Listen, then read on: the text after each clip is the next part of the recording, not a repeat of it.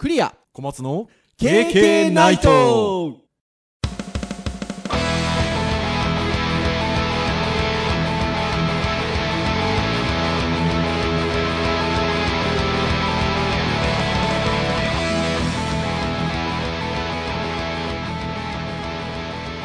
ナイトよっはい、ということで、90回のなんと。配信となります。お届けをいたしますのはクリアと、はい小松です。どうぞよろしくお願いいたします。はいはい、ということで、えー、ね、この番組90回まで。来ましたね。来ましたけれども、ね、ヘビーリスナーのことも、方もね、さぞやたくさんいらっしゃるかなと思うんですけども、いやはい、そういうヘビーリスナーの方はちょっとお気づきかもしれませんが、私ちょっとですね、あの、喉の調子が、あの、よろしくないでございますよ。はい、先週先週ぐらいからちょっと風邪をひいておりましてですね。この1年ぐらいあんまなかったんですけどね。ーああそうですね1年半前のね12月が一番ひどかったですよねあの12月ぐらいの時がお互いにひどかった時期がありましたよね。そうですねちょっとね、あの、だいぶ復活しましたけどね。うんはい。えー、というところではございますが、はい今日は、ま、あの、枕の話とかいいですよ。え ーあれ今日、ガジェットの回でございますけれども、まあ、この時期のね、まあ、ガジェット回といえば、はい WWDC でございますよ。毎年恒例ですねねえ、アップルの開発者向けの会議。なので、まあ、基本的には、その開発者向けた情報などなどっていうところではあるので、まあ、OS のね、情報だったりとか、そういったものが中心に本来はなるはずなんですけど、まあ、大体そのタイミングで C 製品の発表がある場合もあると。はい。いうことで、えー昨年は、えーあんまなかったんですよね。そうですね。まあ、いわゆる WWDC っぽいというか、うん。OS などなどの発表が中心だったので、はい。結構あの新製品とかを期と期待してた方々はこうずっこけた感じに、ねえ。去年はね去、年はねだから MacBook Pro が随分リニューアルしてなかったのもあったからねみんは。ない欲しい欲しいいうところでね、期待してましたからね。で、出なかったですからね。結局秋でしたからね。そう、結局秋だったので、そういう意味で言うと、あの去年はとはいえ WWDC っぽかったんですけど、今年はまあ、てんこ盛り。そうですね。ねえ。てんこ盛りでしたね。うんまあ、いわゆるそういうあ OS 周りももちろん発表になりましたし、えー新商品、新製品も発表になりましたし、あとは軒並みあの今まであった製品も、あのーまあ、大小ありますけど、うんはい。アップデートそうですね。してますね。あれなんですよ。去年、去年も話してるんですけど、はい。あの去年ギズモードさんのページで、はい。あの、何が出るかっていう予想のビンゴをやってたわけですよビンゴ。ね。で、そうそうそう去年予想したんだけど、はい。どこもライン揃わなかったんですよ。あ、結局最終的に揃ったとこがなかったんですかね。なかったんですよ。で今年は揃ってるんですよ。おー。それくらいたくさん出てるんですよ。そうですよね。なので、えー枕なんかどうでもいいと言ったのは、もうそんだけたくさん話すことがあるので、えーちゃっちゃと行こうと、そうですね。はい時間ないですところでございまますよ。す。はい。はい。なので、まあ、あのー直接ね、皆さん、あのライブ配信で、あの映像見たりとか、音声聞いたりした方なんかもいらっしゃるんじゃないかなと思いますが、はい。えーいくつかのあのメディアがまとめなんかも展開してくれてますので、まあ、そういったページなども私ども参照にしつつ、はいちょっといくつかお話をしていこうかなというふうに思っておりますが、はい WWDC にそもそも参加したのが5300人で過去最高ですということで最初に登場したティム・クックさんがお話をされたということなんですけど、えー最も若い参加者がオーストラリアからの10歳の開発者最年長はなんと日本うん。からの82歳の開発者ということで、すごいですね。これ女性の方でしたよね、はい確かね。日本の方は82歳のうん若宮さんとおっしゃる方ですけど、いや、すごいですよね。ねえそして、私たちの知り合いの先生とかでも言ってますよね。ああ、そうですね。Facebook のタイムラインで言そうそうそう。ってますね。行ってみたいですね。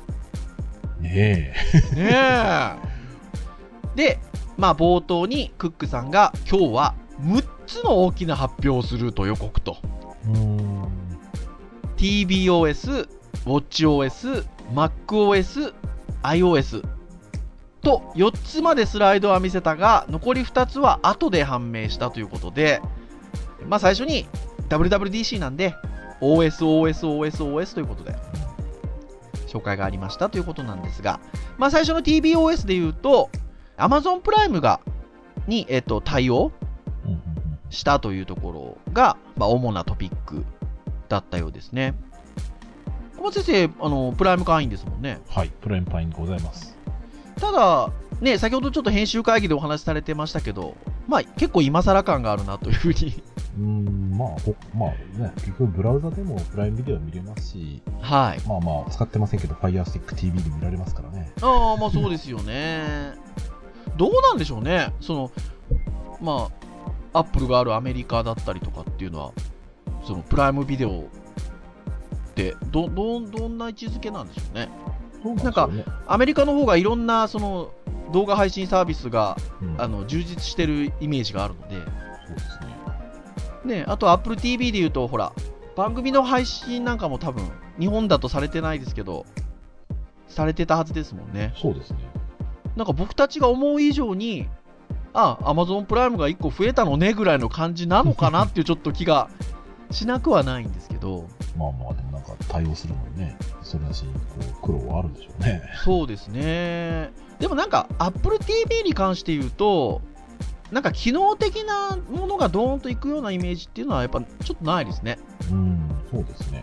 やっぱそういったちょっと対応ビデオが増えていったりとか、どうなんでしょうね、僕たちも持ってるわけじゃないので、2人とも。なかなか使用感というところでは難しいんですけど、日本語の場合は、Siri がやっぱり結構検索弱そうな話も聞くので、なんかその辺が改善されると、日本っていうところで言うとね、Apple TV に関してはいいんでしょうけどね言語依存がありそうですね。うんこの TBOS、まあ、アップデートされるんでしょうから、なんかそのあたりもね、日本市場的には少し解決されるといいのかなっていう気がしますね。まあまあ、より、よりなんかね、あの、コンパクトに一つのことでたくさんできるような感じになるのと、まあ、あとはまあ、日本はマーケットがちょっとね、テレビ関係は複雑なので、そうですね、2つですからね。そこまで日本は期待しなくてもいいんじゃないでしょうか。でも私なんかからすると、あのいわゆる Amazon 系のデバイスを持ってないので、うん Kindle だったりとか、えー、Fire TV だったり持ってないので、まあまあ、おなんか Amazon プライム見れるんだったら、Apple TV やっぱいいかなって、ああ、そうか。うん私的には訴求力は割とありますけどね。そして、次の話題がわ WatchOS ということなんですけど、思えば、昨年のこの時期にこの KK ナイトで、あの、WWDC の話をした時には、あの、WatchOS の話をされても僕ら2人とも持ってませんからという 発言をしていたように記憶するんですけど、時代は変わりましたね。今年は違いますよ。あの、私、バリバリ使っておりますから。これもでもあれですね。まあ、Apple TV と近しいと言いますか、機能追加というんでしょうかね。うん。去年みたいに Apple Pay に Apple Watch が対応するとかっていったような、大きな機能の追加はないのかなっていう気がしますね。比較的あの、ウォッチフェイスの話題になってますもんね。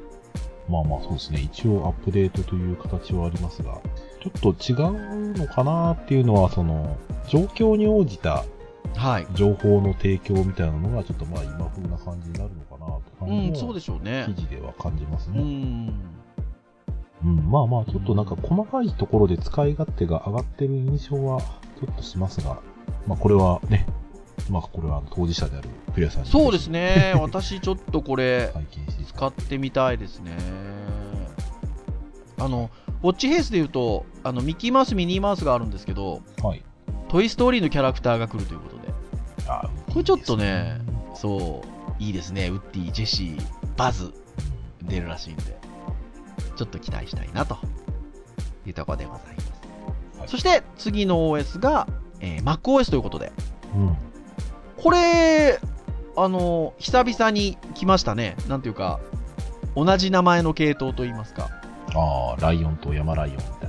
ねえ、あとは、レパードとスノーレパード。スノーレパードはい、みたいな形で、まあ割とこう、大きな、なんて言うんでしょうね、アップデートなんだけれども、前のものをちょっとこう、より成熟したというような感じのニュアンスのアップデート、アップデートをしたことが以前もありましたけど、今回も、えー High Sierra。うんはい。これなかなかですよね。いや、っていうのが、その、Snow Leopard とかね、 Mountain Lion っていうのは実際にそういう多分動物がいるでしょ？うん Sierra って地名ですよね。多分ここ数年の、あれで言うと。はい。 High Sierra っていうね。地名にハイつけちゃったみたいな感じがありますけど。まあでも、私は結構、その、 Snow Leopard だったりとか、 Mountain Lion だったりとか、成熟させる感じのものは好きなので、うーん。私ほら、iPhone もずっと S ですから。はいはいはいはい。はい。なので、こう、なんか、こなれたところに、こう、一つこう、やる感じは好きなので、まあ、じゃああれですね。S、S が飛ばされていきなり次のバージョンにならないことを期待されて今ね、ちょっとその噂あるんですよね。ね今回は8いくんじゃないかっていう噂があるので、それはドキドキしてますが、ちなみにあの iPhone8 の発表はなかったですね。なかったですね。はい私ビンゴ外しましたうね。ん、なかったですけど、まあ、 High Sierra ということで、まあ、気になるところで言うと、えーまあ、そこに搭載されている Safari、うんこれが世界最速のデスクトップブラウザーになったと主張していると。ねこれね、本当だったらね、エンジニア的にはちょっとこう、くすぐるものがありますね。ねえ一応この発表会でいうところの、えー Google の Chrome ブラウザーより80%早い。ね約2倍近く早いわけですよ。ねえ。まあおそらく MacOS 版 Chrome との比較でしょうということで書いてはありますけど。うん、それでもね、あの、ここまで早ければ、はい。あの、すごくいいなっていう部分と、多分今回のね、発表の部分とリンクするので言うと、はい。多分ね、AR とかを使って表示とかするのに、ブラウザで多分それくらい高速だと、うん。3D とかのレンダリングとかは多分だいぶいい感じになるかな気がしそうますよね。ね。やっぱり、そこでしょうね。今、そのブラウザが、軒並 みその JavaScript のパフォーマンスっていうところをやってるのはね、やっぱりそうう。いうところがね、ブラウザ何でもできちゃいますからね。そうそうそうそうそう、もうブラウザーがやっぱりある種、プラットフォームですもんね。そうですね。そうだからやっぱそこの速度を上げていくっていうことっていうのはやっぱり命題になってるんだろうなと。うんいうところではありますけどなんかこういう発表で、まさか JavaScript っていう単語が出てくると思ってなかったので。ああ、確かにね、そうですね。そして、まあ、その他、えっと、メールの分割画面の改善、いわゆるスプリットビューと呼ばれるようなかな。うんあとは写真の機械学習採用の高度な検索機能ということで。まあね、あの、アップルの写真アプリなんかは、昔から割と顔認識とかは、結構、あの、精度高いっちゃ高くて、というところがありましたけど、まあ、さらに AI 的な要素っていうのを入れて、高度な検索を仕掛けてくるということなんでしょうね。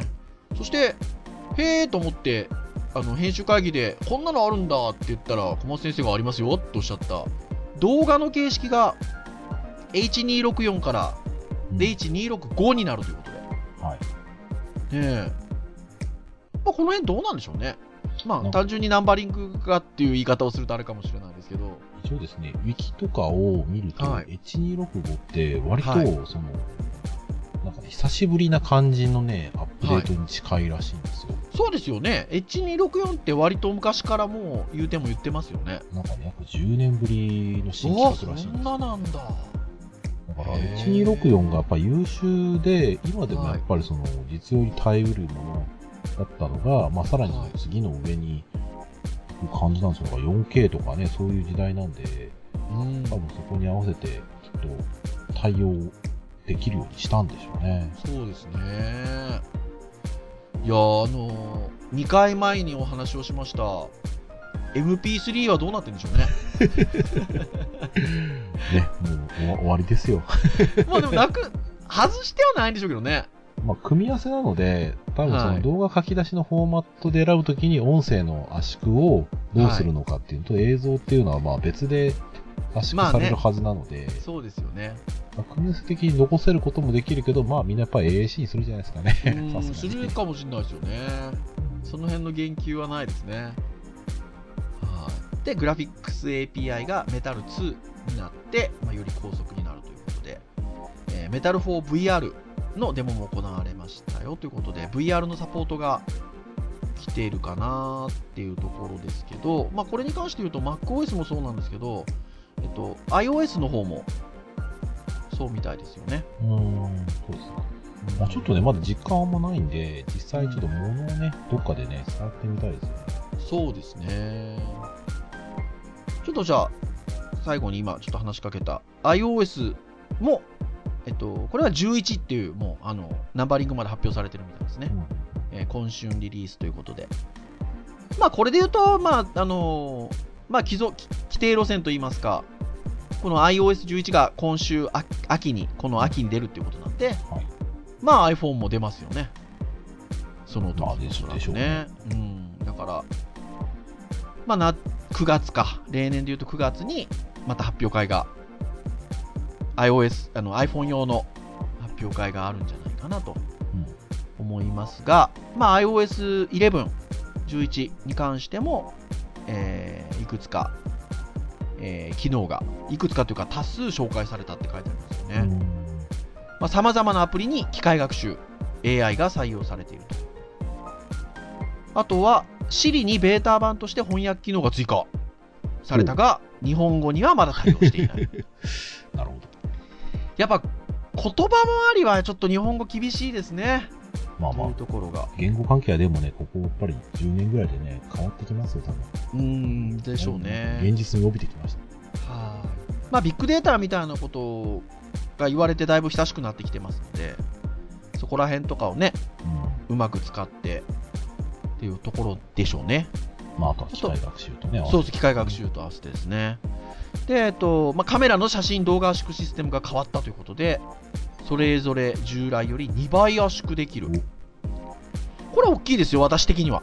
そうですね、容量約2倍になったの変わんないですからね。そうですよ。だから私、まあ iPhone のあの容量を写真が圧迫してますから。取れますね。そう、撮るし、なんかね、映して消しゃいいものを、なんか入れてんですよね。これニヤニヤしながら娘のね、顔とか見てたりするのでね。えーこれは2倍圧縮できるっていうのは、いいですね。まあまあ、2倍取っちゃうんでしょうけどね、きっとうね。ん、そうですね。はい。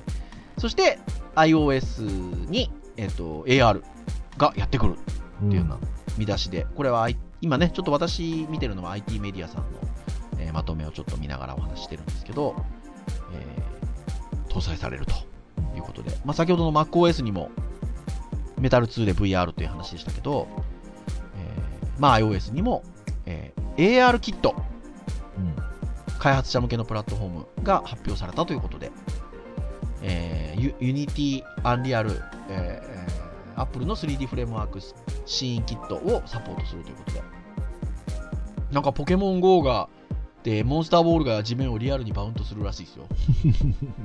すごいですねねえ。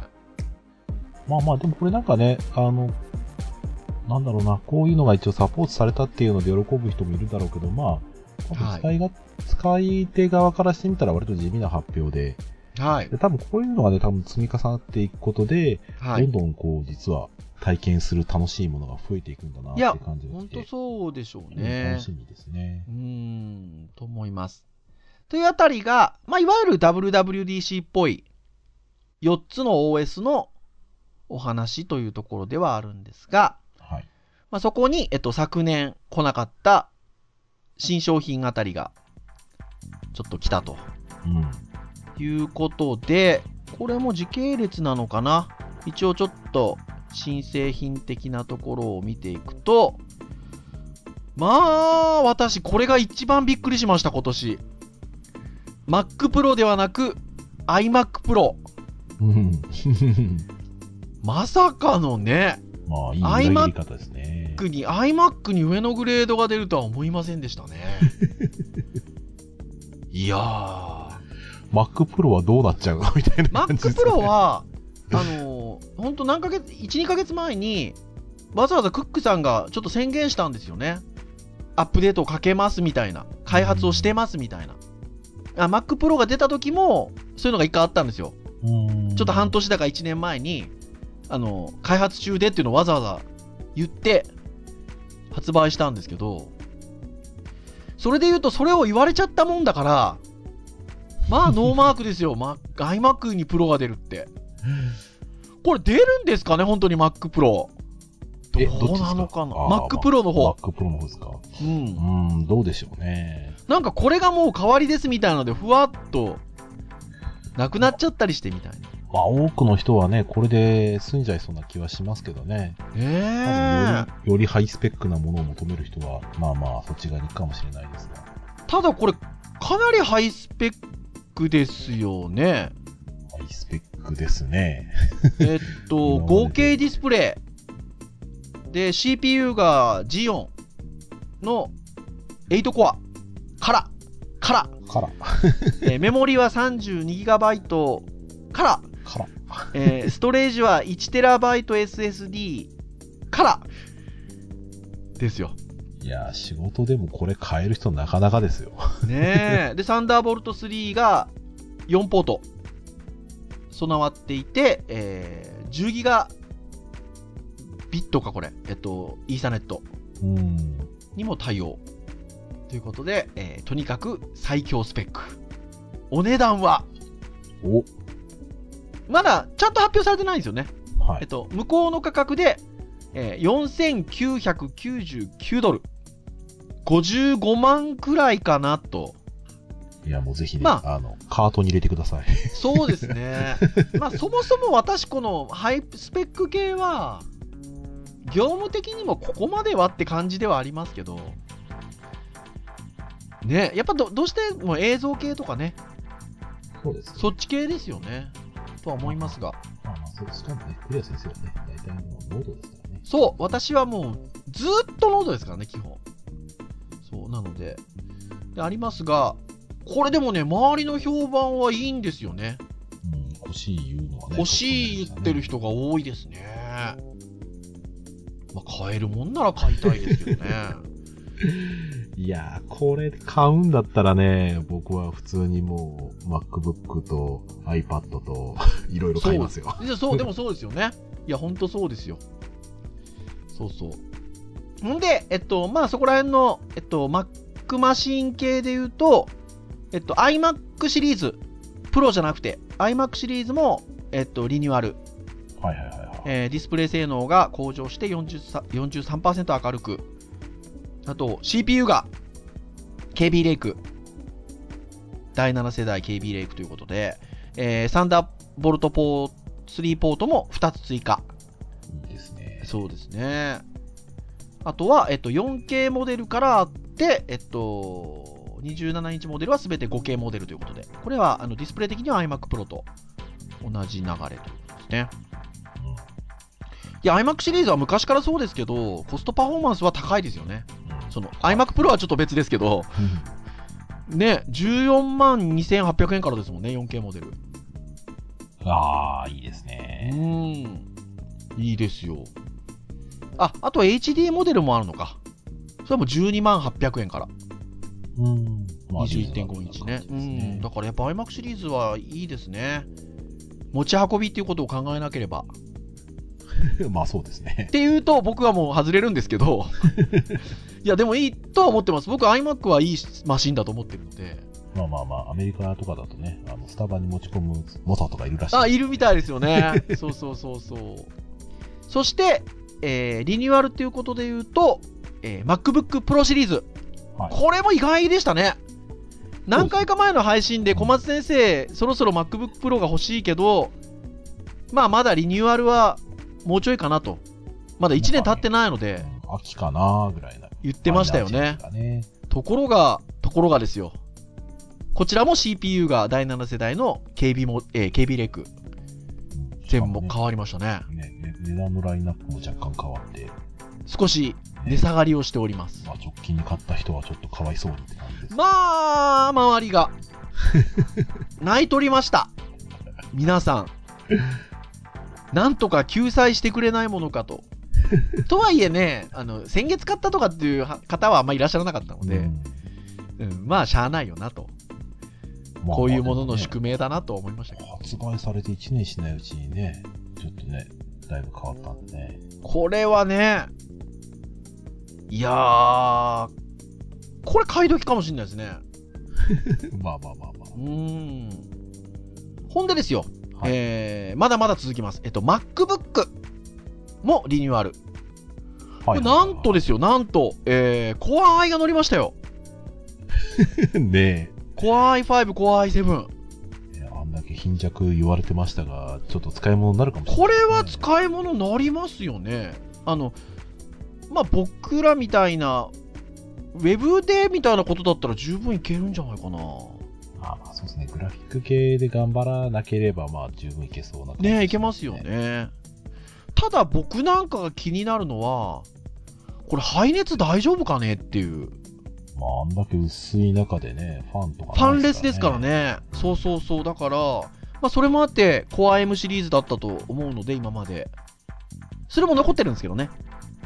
う Core M も残ってますが、まあ Core i シリーズが乗ってくるということで。これはでも、ちょっと触ってみたい。ん。うん。うんあの、まあ言うても、私もあのモバイル派なので、あの、薄いのはちょっとワクワクはするんですよ。うんなんていうか、ああいう軽量だっていうのは。で、そこに対して、こう、CPU がね、グレードアップしてきたっていうのは、いいですね。このあたりでもあの、SSD とか、それなりに増やしていったりとか、メモリとかそれなりに増やしていくと、値段的にもそれなりのお値段になるんですけどね。そうですね。20万超えとかしてきちゃいますからね。まあ MacBook で映像系とかがっつりでないんであれば、まあまあまあ、はちょっといいかもしれないですね。そうですね。でですよ。さらに驚いたのが、サイレントアップデートですけど、MacBook Air が、ね。なんとなんとのサイレントアップデート。Core i の1.6から1.8へアップデートされて、お値段据え置き、98,800円。ね。まあ、やっぱ MacBook Air ね、好きな人はね、ちょっと嬉しいと思いますよ。いやー、残るとは思わなかったですし、まさか、ちょっとね、改善してくるとは。ね、そして Apple のサイトではね、はい MacBook Air にはね、ニューマークついてないですからね。ついてないんですよ。だから、まあ、それで言う。それで言うと、最後のおまけ的なことなのかなとも思わなくもないですけど、はい。これこそだからコストパフォーマンス高いですよね。あの、メモリが気にならない人と、レティナが気にならない人かな。ああ、はい。メモリが8がもう上限なんですよね。そうですね。それ以上、あの、カスタマイズもできないので、あの、公式では。なので、まあ、そことレティナがっていうところであれば、まあ、お買い得ですよ。うん。まあね、しかもね、僕今仕事で MacBook Pro を使うようになって、はい。まあちょっとあの、外にね、あの、結局そのマシンを持ち出したりすることもあるので、はいはいはいはい。で、そうそう、自分の今まで使ってる、やっぱりエアーと比べると、うん。やっぱね、エアー軽いなっていうのがね、すごい実感しますよ。そうですよね。いいと思います。っていうと、常に使える iPad なんちゅうものもありますが、ついに。来ましたね。これも新製品。ずっと噂されてたやつ。えー iPad ね Pro の、えー10.5インチモデルが追加。で、何気に12.9インチモデルもリニューアルされているということで。うん。まあ、プロセッサーが、もう A10 まで来たんですね。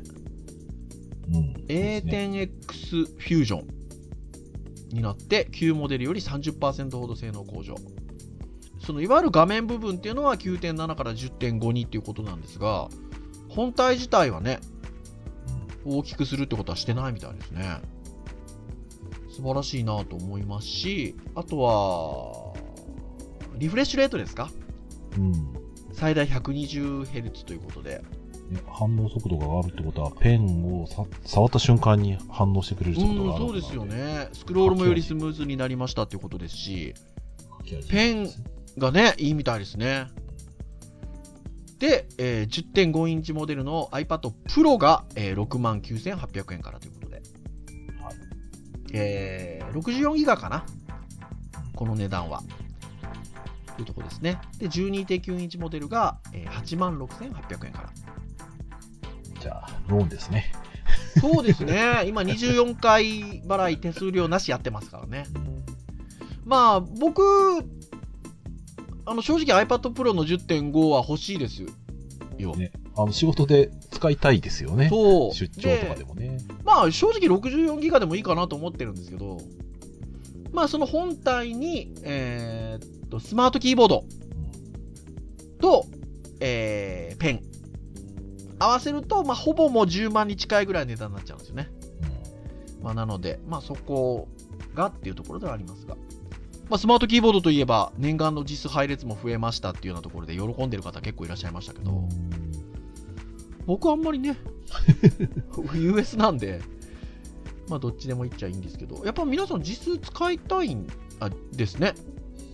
ああ、だ慣れてるキーボードがやっぱ一番いいので、そうでしょうね僕ど僕どっちも使ってますけど、どっちも、あの、いいなと思うところありますよ。だから、まあ当然選べるようになる方がいいわけで、だからね、増えたっていうのはいいことですよね。まあなので、まあ、iPad Pro がリニューアルされたと。ミニの行く末を気になってる方がいらっしゃったようですけど、結構周りでは。お特になかったですね。ああ、特に発表なしで。うん、なくなるとか、もしくはさらにこう、進化するとかっていうのも気になった方もいらっしゃったようですけど、特にそこはなかったようで。iPad 周りは、この iPad Pro が出たぐらいですかね。あの、ね、Mac マシーンが軒並みリニューアルしたところで言うと、iPad はそんなにいじってこなかったかなというところで、そうですね。これ多分、でも秋口かなって気がするんですよね。あ、の、9月のその iPhone あたりとか、だいたい iPad 系で11月あたりなんですよね。うん。なので、まあ、その辺かなっていう気がしますが。そして、これが最後かな？えー、なんと新製品。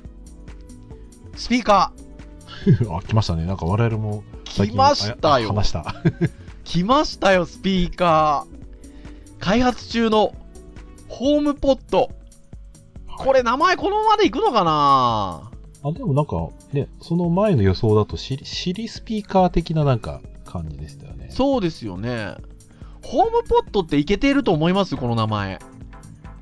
愛残さないでポット残しちゃうんだみたいなのありますけど。いやー、まあまあ、なんか、そこにこう、なんか、名前的にいいも悪いもなんかあんま感じないですけどね。本当ですか？でもあれですよ。あの、アップル、昔、あの、アップル TV でもやってますからね。あの、あ開発中のこうやって出した時があって、はいその頃 ITV って言ってたんですけど、はいはいはいはい実際製品化された時は Apple TV でしたからね。ああ、でもこれ iPod にしちゃったらね、別物になっちゃいますからね。そうなんですよね。はい。というところなんですが、えー、まあ iPod のおうち版のような感じで、まあいわゆるスピーカーであると。で、プロセッサーに iPhone と同じ A8 を載せていて、えー、まあ基本的には Siri で操作するのかな。まあ Siri も使えてっていうようなニュアンスですけど、で Apple Music にも対応し、iPhone や iPad で遠隔操作ができるということで。まあ要は多分だから AI と絡めて、えっと、Siri であの命令をくれますから、なんかね、その人が好むであろう音楽っていうのをピックして、Apple Music で流してくれたりとかね、そういうので学習してったりとかね。まあ、あとはなんかジャンルとか言ったら、あの、選んでくれるんじゃないですかね。うん。そのあたりがやっぱ AI と絡めたところで来るんだろうなというところですが、これ値段も一応向こうの値段は発表されてるっぽくて、はい。349ドル。うん。思ったよりか高くない。うん。まあ日本円にすると3万9000円ぐらいかなみたいなうん。ニュアンスであるので、以前ね、Wi-Fi なんとら出しましたけど、Apple スピーカー、純正の。もうあれ黒歴史になってますから。ああ、ありましたね。はい。さあ、これはどうかと。まあまあ、ね、前みたいにドックじゃありませんから。はい。というところなんですが、えっと、まずは北米やイギリス、オーストラリアでということで。日本はまだなしよと。うんこれやっぱ CD ですかねうん、だと思いますよ。言語がね、やっぱね。うんだと思いますね。やっぱ北米、イギリス、オーストラリアでやっぱ英語圏ですもんね。うんなので、やっぱりまずはそこからという感じでしょうか。うんなんかね、僕ね、スピーカーにね、お金をたくさん出すっていう文化になかなかなかったので、はい。あの、3万、4万っていうとなかなかこう、普通のスピーカーだと手出したいと思うんですうんよ。これはね、なんかね、4万って言われたら、なんかその、生活していく中で、すごくこう、気軽に音楽に触れられるというかね。そうですよね。楽しめるっていう意味ではね、素敵だなと思いますよ。だし、なんか、ちょっとそういうライフスタイルを変えてくれそうな、ちょっとイメージが若干持てる。うん。うん。なんかいい気がする。日本、早くしてくんないかな ってなところで、ですかね。そうなんで、まあ以上が、なので本当にあの冒頭にも申し上げた通り、えーまあ WWDC っぽい、いわゆる OS 周りの発表もてんこ盛りでありながら、えーマシーン周りもリニューアルや新商品の発表が来たということで、うん。まあなかなか盛りだくさんな今年の WWDC だったかなというところですね。うん、そうですね。まあ多分、あの、今週は割と皆さんその手の話で事書かないんじゃないかなって気がしますね。うんそして、えー最初の方に小松先生が言ってくださったことで言うと、はいえーギズモードジャパンの大予想ビンゴ、はい。えー小松先生は、えー斜めのラインはい。K ラインあたりを確か、ね KK ナイトですからね、K ライト。お そういうことか 嘘です、嘘です。斜めはね あのーいいんですよねあの真ん中に WWDC スタートがあるので、確定なんでね。もう1個空いてるからねそうなんですとこなんですがそこは揃わなかったんですよね揃わなかったんですよ。iPhone8 がねそうなんですよ。ありましたが。で、小松先生が僕は K かなって言ったときに、私が、えー現実ラインっぽいとこで言うと、A じゃないですか？みたいな。これ、揃ったんですよね。当たりですね。なんとね、iOS11 グラフ。まあ、グラフよく使うんでね。これも空いてるっちゃ空いてますけど。えーそして、シリスピーカー。ホームページ iPad ね Pro。そして私はこれが一番難しいんじゃないかと思っていた、えーフェデリギさんの第2ボタンが開いてるかどうか。これ有名なんですね。これ開いてましたもんね。こ今年もね。はい。ということで、えー揃いました。あれ、それツイッターでつぶやいてたら、ちょっと商品もらえたかもしれない。そうなんですよ。私ね、あまり Twitter ヘビーユーザーじゃないのでね、あの、つぶやかなかったんですよ。でも、あの、小松先生は承認になってくれると思います。A, す A だっていうのは私開催される前に言いましたから。はいうちの、あのね、あの、編集会議室でちゃんと書いてありますから、ね。そう。はい。というところで、ございました。これ以外にも揃ったんですかね？ああ、どうでしょうね。一応見てる感じだと揃ってなかった感じに見えますけどうね。ん。Apple Watch 3とかもね、入ってますけどね。うん。iPad 新色とか。うん、そのあたり出なかったですからね。うん。やっぱね、うん iPhone8 周りがね、出なかっただけで、だいぶラインが潰れるんでね。そうですね。うん。というところで、ございました。はい。いやー。時間も結構来てるので、ね、ただただ話しただけなんですけど、なかなかそうあっという間でしたね。どれが欲しいですか？軽く聞いとくと。ああ、なんかね、あの、はいガジェット感で言うと、やっぱり、確かに i、あの、iMac Pro だったりとか、はい iPad はね、やっぱね、なんか、持ってる楽しさはワクワクしますね。そうですよ。よね。現実的に仕事で使いたいのはやっぱり MacBook Pro なので。ね、もう小松先生それ前かららおっしゃってますからね。もう私はもう今日のトークの中で散々言ってますけど、iPad Pro うんですね。はい、なので。まあ、なんとかなんないんだけど。なんとかしましょう、なんとかね。なんとかね、この KK でなんかね、収益上げられればね、そうなんですよ、いいんですよねあのビジネスモデルにするの下手なんでね。下手なんでね、私たちただ楽しみに喋ってるだけですけど。はい。というところで、以上といたしましょうかね。えー KK ナイトは、えー毎週木曜日に、えー配信をいたしております。えー公式サイトアクセスをしていただきますと、プレイヤーがありますので直接聞いていただくことできますし、iTunes ストアなどで登録をしていただくと、えー自動的にダウンロードされますので、まあ、お好きなタイミングで聞いていただけるというところでございます。はいえーまあ、冒頭に申し上げた通り、えー90回を迎えておりますので、えーカウントダウンでございます。えー皆さん、えー100回をね、えー共に迎えようではございませんか。まあまあまはい。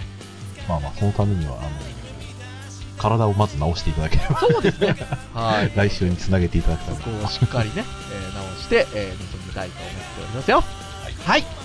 ということで、以上といたしましょうか。えーお送りをしましたのは、クリアと、でした。それでは次回91回の配信でお会いいたしましょう。皆さん、さようなら